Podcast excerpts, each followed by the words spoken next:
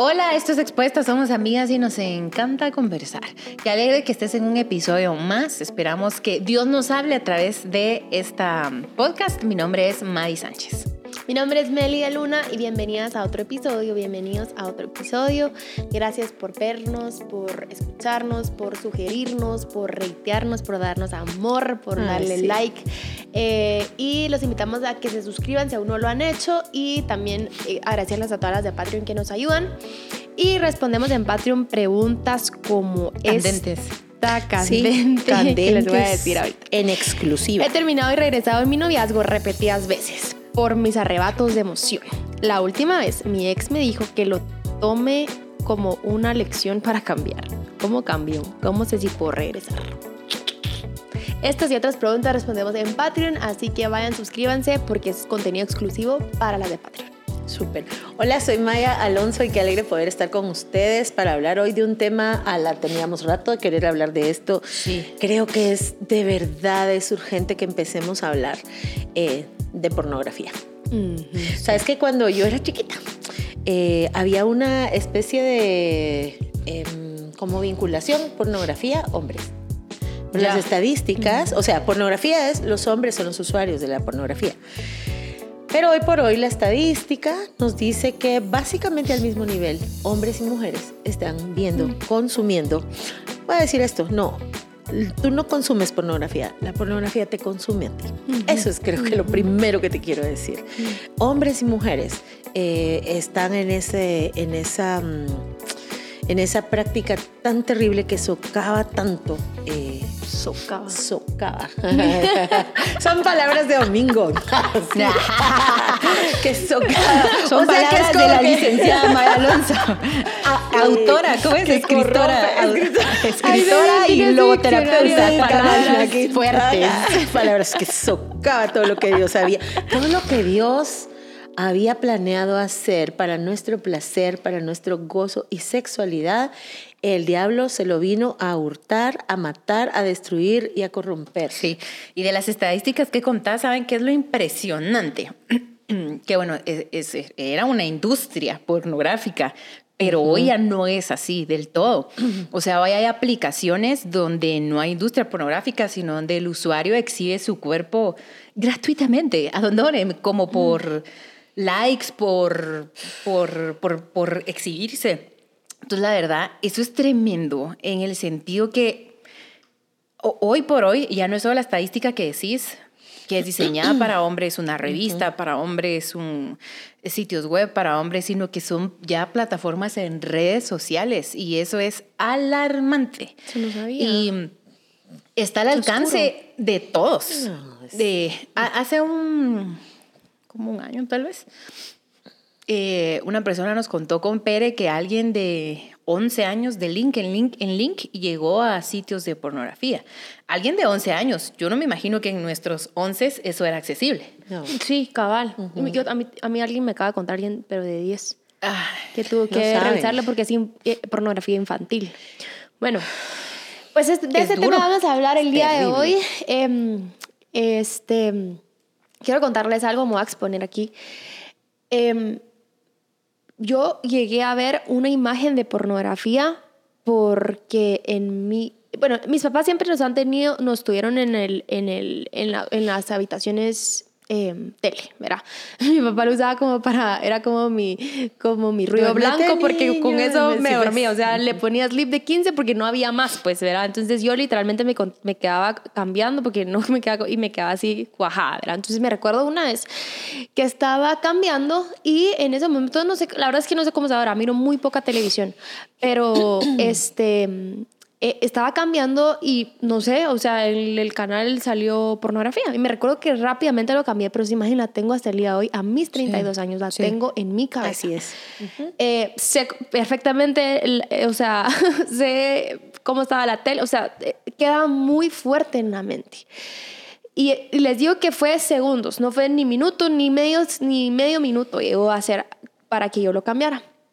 Pero si a mí me produjo eso en mi cerebro, ¿no? O sea, claramente no soy doctora, pero eh, sé que hay hasta estudios de cómo, qué pasa en tu cerebro para que quede tan grabado, pues porque no queda grabado una no sé, o sea, no queda grabado una risa o, sí, pero no sé por qué eso queda tan grabado en la mente. Entonces, em, es una puerta que si ya la abriste, hay que cerrarla del, completamente. Y si no la has abierto, no hay que abrirla. No, no la abras, ¿sí?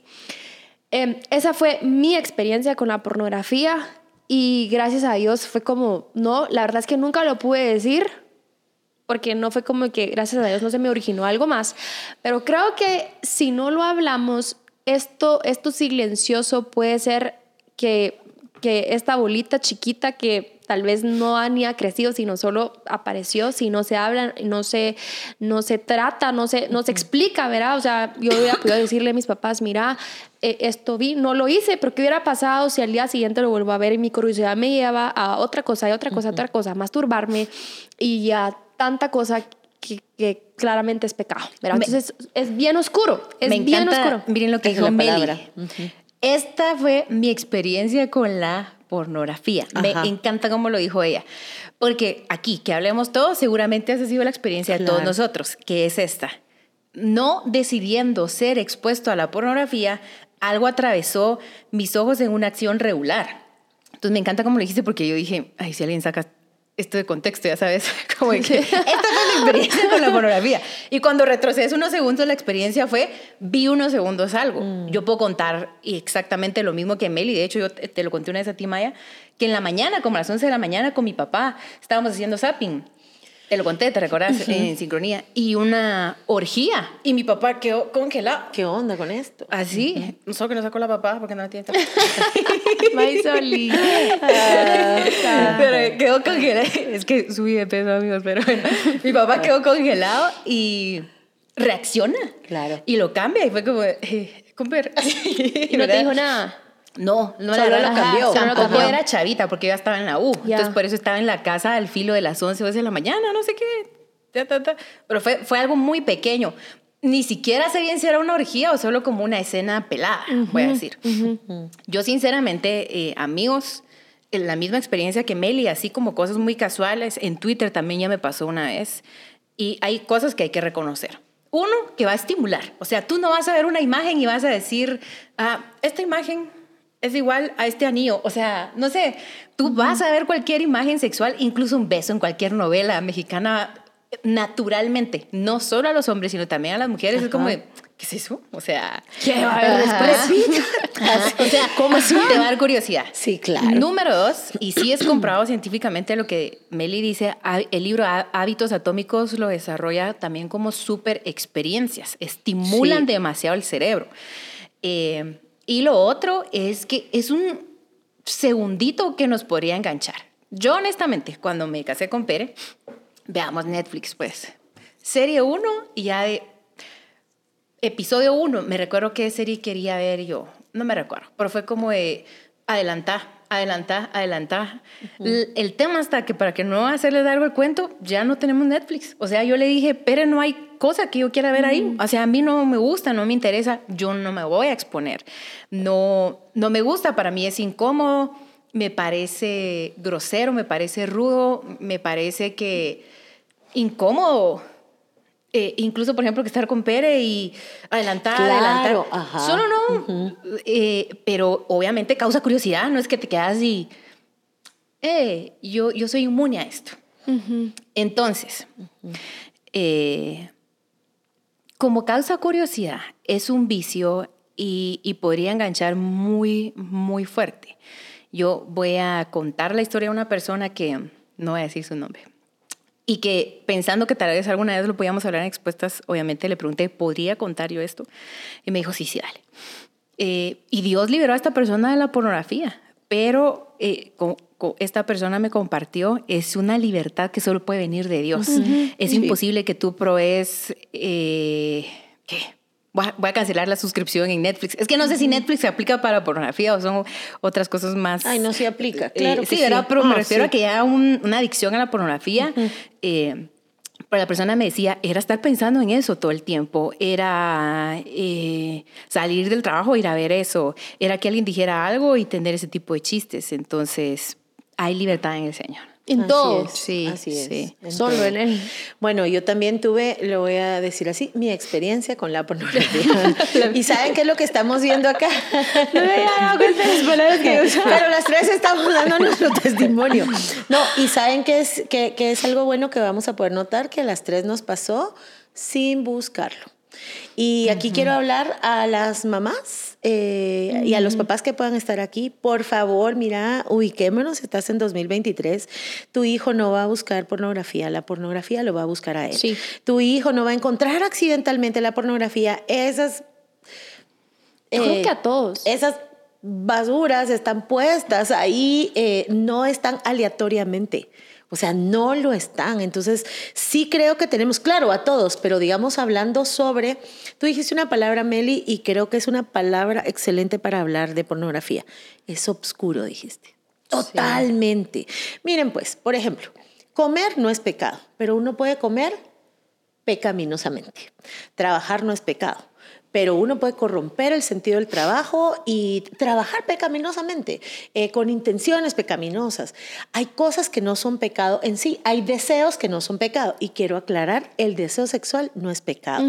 El sentir El placer. El placer sexual es una bendición. El- El otro Dios día lo vamos a hablar de eso. Dios lo Va, diseñó. súper. Eso, eso viene de Dios. Entonces, el deseo sexual no es pecado. El placer sexual no es pecado. No es pecado que te sientas estimulada por algo Sí. porque los estímulos no los buscas, suceden. Eso no es pecado. Es como, no se me antoja la comida. Ajá, o es Ajá. como, eh, ajá, ese, esa viene desde nuestra percepción y no estás intencionalmente, ay, quiero que esto me estimule. Eso ya, es, ya- eso ya hablamos de otras cosas. Ahora, hay pecados en la Biblia y hay deseos en la Biblia que de cajón son pecados. La codicia, por ejemplo. O dice Jesús, dijo Jesús, ver a una mujer con la, con la intención de tenerla en tu corazón. Eso ya es pecado. No hay manera que tú veas pornografía sin que sea pecado, pues. Me explico. Así como, bueno, si puedo sí. hacer eso. Va.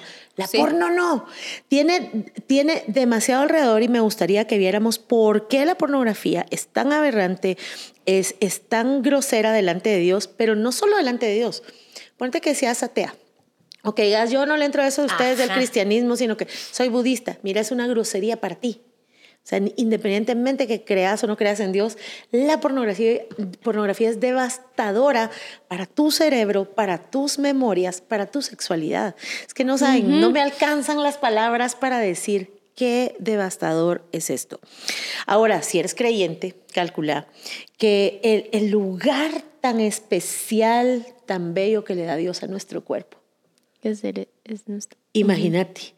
y, que, y que ni siquiera es nuestro, sino que de Él y, y que es un templo. Entonces es la cor- corrupción del templo de Dios, pero de muchos. O sea, una persona, y yo creo que estoy de acuerdo, yo creo que estoy de acuerdo, en que decía, ver pornografía es infidelidad. Eh, tú lo dijiste, es traer a un tercero, no fuiste tú, es traer a un tercero a nuestra sexualidad. Un tercero, un cuarto, un quinto. Porque la pornografía va de degeneración en degeneración. Está siendo degenerada. Por eso huí, no mires. Si tienes que quitar Netflix, quítalo, quítalo. Porque, eh, ¿por, qué se presio- ¿Por qué se queda esa huella tan profundamente?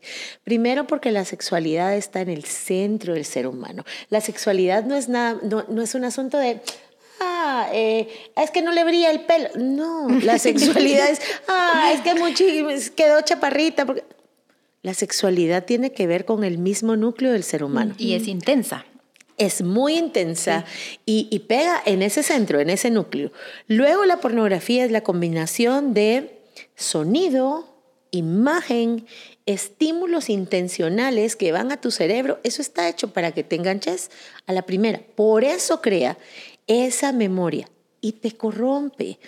Y la pornografía tiene una gran promesa, porque el diablo siempre hace promesas también. Desde Génesis está prometiendo no morirás, vas a saber distinguir entre el bien y el mal, serás como Dios, y él siempre miente.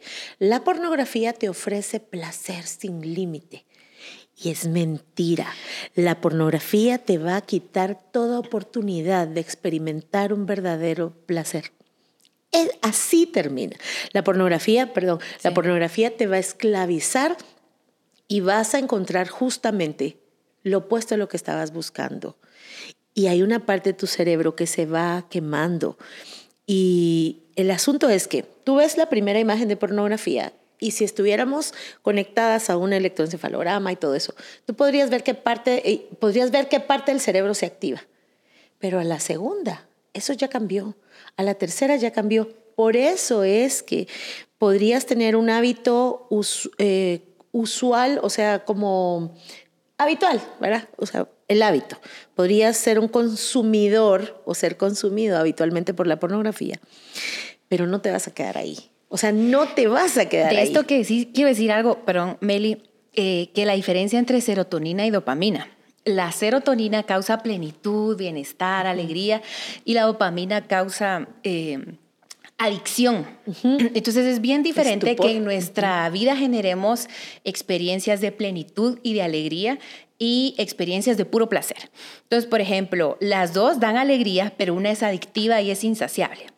La dopamina se relaciona, por ejemplo, con el alcohol, con las drogas, con el chisme, con, con, la sexualidad no saludable, mientras que la serotonina se relaciona con comer saludable, te sacias, estás lleno, con, con la amistad, con una relación sexual sana, saludable, como Dios la dejó, digna, ¿verdad? Eh, agradable, no solo físicamente, sino eh, integralmente, podría decir.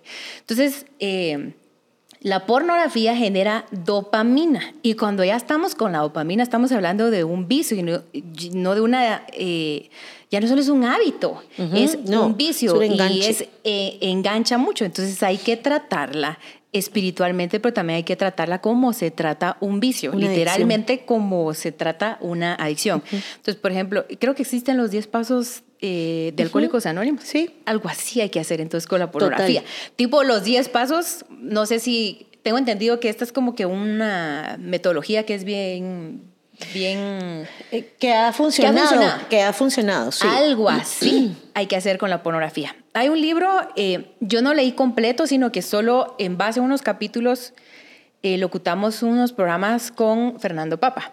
Se llama En el altar de la idolatría sexual. Y es muy bueno porque el libro habla de que todo el sexo no sano se trata del ego no me pone Total. Ah, sí. No me puedo decir que no. Yo quiero ver esto, yo quiero sentir, yo, yo, yo quiero placer, yo quiero para mí. Entonces, en el altar de la idolatría sexual se trata de que en el trono de, del sexo descompuesto, por así decirlo, lo que está es mi yo, mi placer. Mi Dios es mi placer.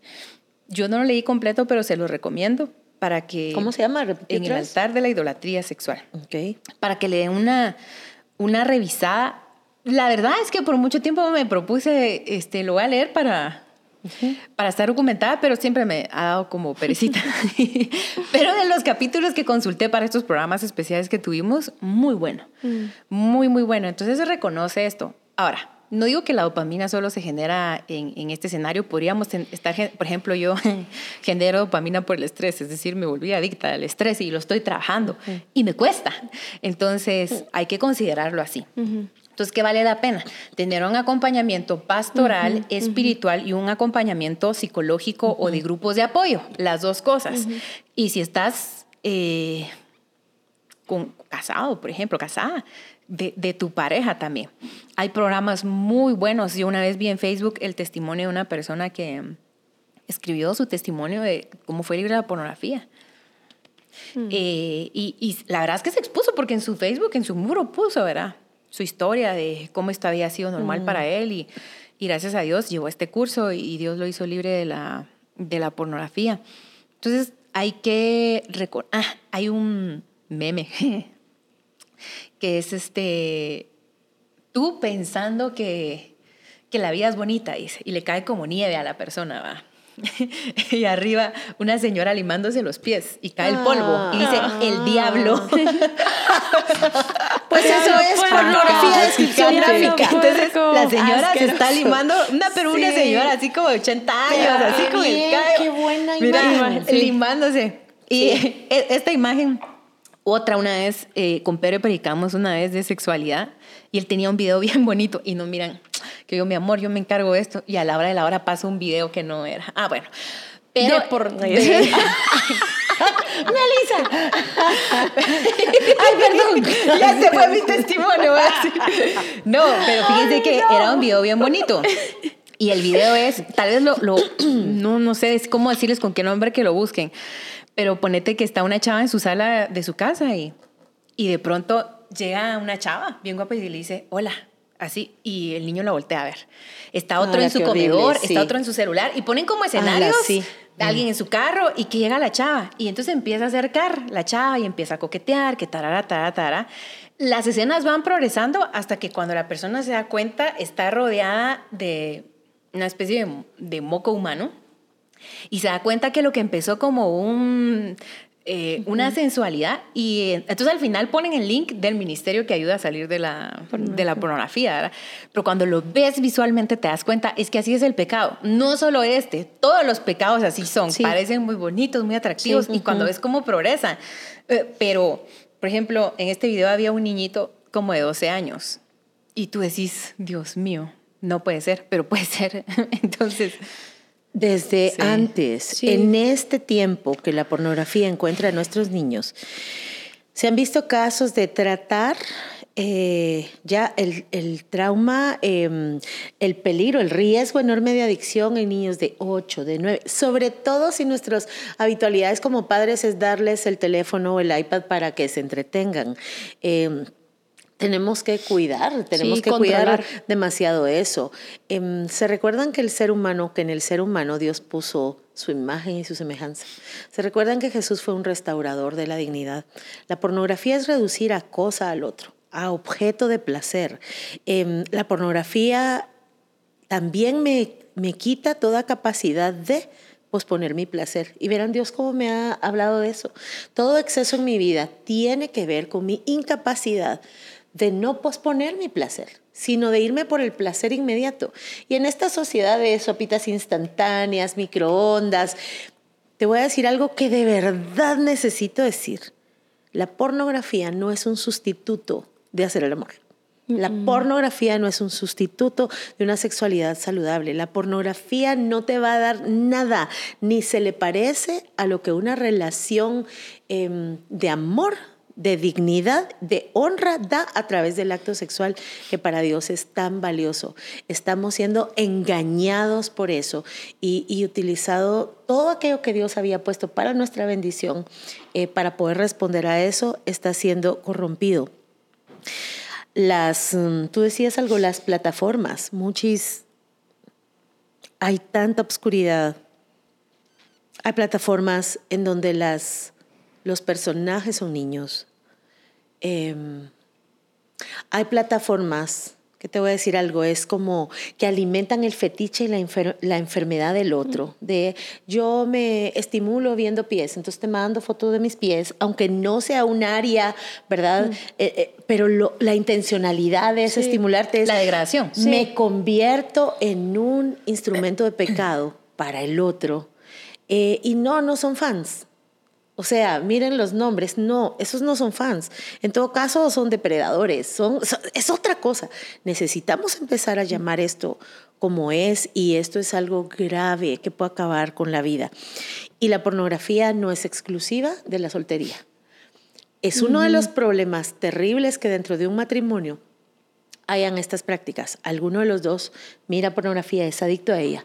O han ido hasta con sexólogos que les dicen que es bueno para estimular la vida sexual. Mira, nunca para estimular tu vida sexual tenés que pecar. O sea. ¿cómo? O sea, si ustedes van con un sexólogo que les dice eso, de verdad, cámbienlo. Cámbienlo. Sí. No está bien. porque yo he visto, he escuchado, hemos visto cua- cuando hay eh, congresos y todo esto de conducta sexual humana, de parejas que dicen, no, mira, es que no querés, no querés tal cosa, entonces eh, no, no querés hacer nada nuevo, veamos una película juntos. Muchis, eso es, a- eso es corromper eh, esa, esa cama y esa intimidad. Huyamos de eso. Solo Dios puede romper esas cadenas y, y puede, pero necesitamos apartarnos y huir de eso. Yo quiero recalcar algo que tú dijiste. Satanás, la definición de Satanás es el, es el padre de la mentira. Entonces, él va a querer hacerte creer que la forma de obtener placer va a ser de otra forma y no la correcta que es delante de Dios, que es con tu esposo o tu esposa, nada más, nada más. Entonces, yo quiero, antes de terminar el episodio, primero decir, lo tenés que reconocer y lo tenés que llevar delante de Dios. Nos hemos topado con personas que, de incluso en la iglesia, nos han dicho, explícame por qué, no entiendo por qué no se puede.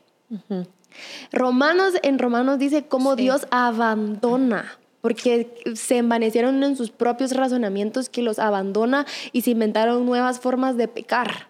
Entonces, lleva tus razonamientos delante de Dios. Lo segundo que te quiero decir es háblalo inmediatamente. Mira, vi esto, pregúntale a tus hijos. De hecho, si ya tenés hijos, eh, mijos, puede, te pueden salir esto. Si algo llegan a ver, por favor, díganmelo. Yo les voy a creer. Si alguien en el bus les enseñó algo, si alguien en el colegio les sacó una imagen, por favor, tengan la confianza de decírmelo, porque una cosita chiquita que tú no digas se puede convertir en un espiral oscuro. Y, como decía Maíta, eso solo va, va para, o sea, lo que te produjo placer la última vez que viste eso ya no te va a producir placer, te va a producir placer otra cosa, otra cosa hasta llegarte a denegrar, o sea, es una cosa horrible. Entonces, segundo, decirte confesalo. La Biblia nos lleva a confesar nuestros pecados. Confesalo con todo y timidez, con todo, porque van a pensar, no importa, confesalo y sea humilde para reconocer que necesitas ayuda, porque solo de la pornografía, sobre todo si ya caíste en que ya no la puedes dejar de ver, no puedes salir solo. Es mentira, no se puede. Necesitas a alguien que esté a la par tuya, que te vaya preguntando a quién rendirle cuentas para poder salir de eso. Y créeme, si hay testimonio de gente que ha salido de eso. Y si tú estás en esto ahorita, yo te quiero decir, sí puedes salir. Tal vez ya es muy oscuro, ya viste cosas que ni me puedo imaginar, pero créeme, la gracia de Dios es suficiente. Y si tú estás arrepentido, Dios, claro, que perdona y restaura. Si hay libertad en Cristo es muy hermoso. Escuchar decir a alguien no es algo que busqué, es algo a lo que desde pequeño fui expuesto, es algo que, mm, que está en el ambiente donde yo estaba, es algo que, mm, que estaba con mis compañeros y que mm, después de haber tenido esa esclavitud, una persona diga, eh, lo que el Señor tiene para nosotros es, es un mejor camino, es una mejor vida, es una vida de plenitud, es una vida de realización y es una vida de santidad. Así que dos escenarios creo yo. Uno, aguas bien diligentes de que, ay, a ver, voy a decirlo, no porque nosotros tuvimos una exposición no significa que no vayamos a tener otra. Hay que cuidarse todo el tiempo, todo el tiempo. Y el otro escenario, si ya estás en ese tema, recordate del diablo limpiándose los pies, limpiándose ah. las suyas de los pies y tú pensando que es nieve abajo. Es pecado, es sucio, es oscuro, es denigrante y es un espiral que va hacia abajo. Pero Jesús descendió a los infiernos Sí, así es. Y, ha vencido el pecado. Así que en Él está la solución, la salida, la esperanza. Busca ayuda, busca eh, eh, los dos tipos de acompañamiento, pastoral, ministerial o de un grupo de personas que oren por ti, que, que, oren de este vicio, pero también el psicológico, porque sí hay efectos de como un vicio ahí y el Señor te va a dar la libertad. Gracias por haber visto este episodio de Expuestas. Hasta pronto.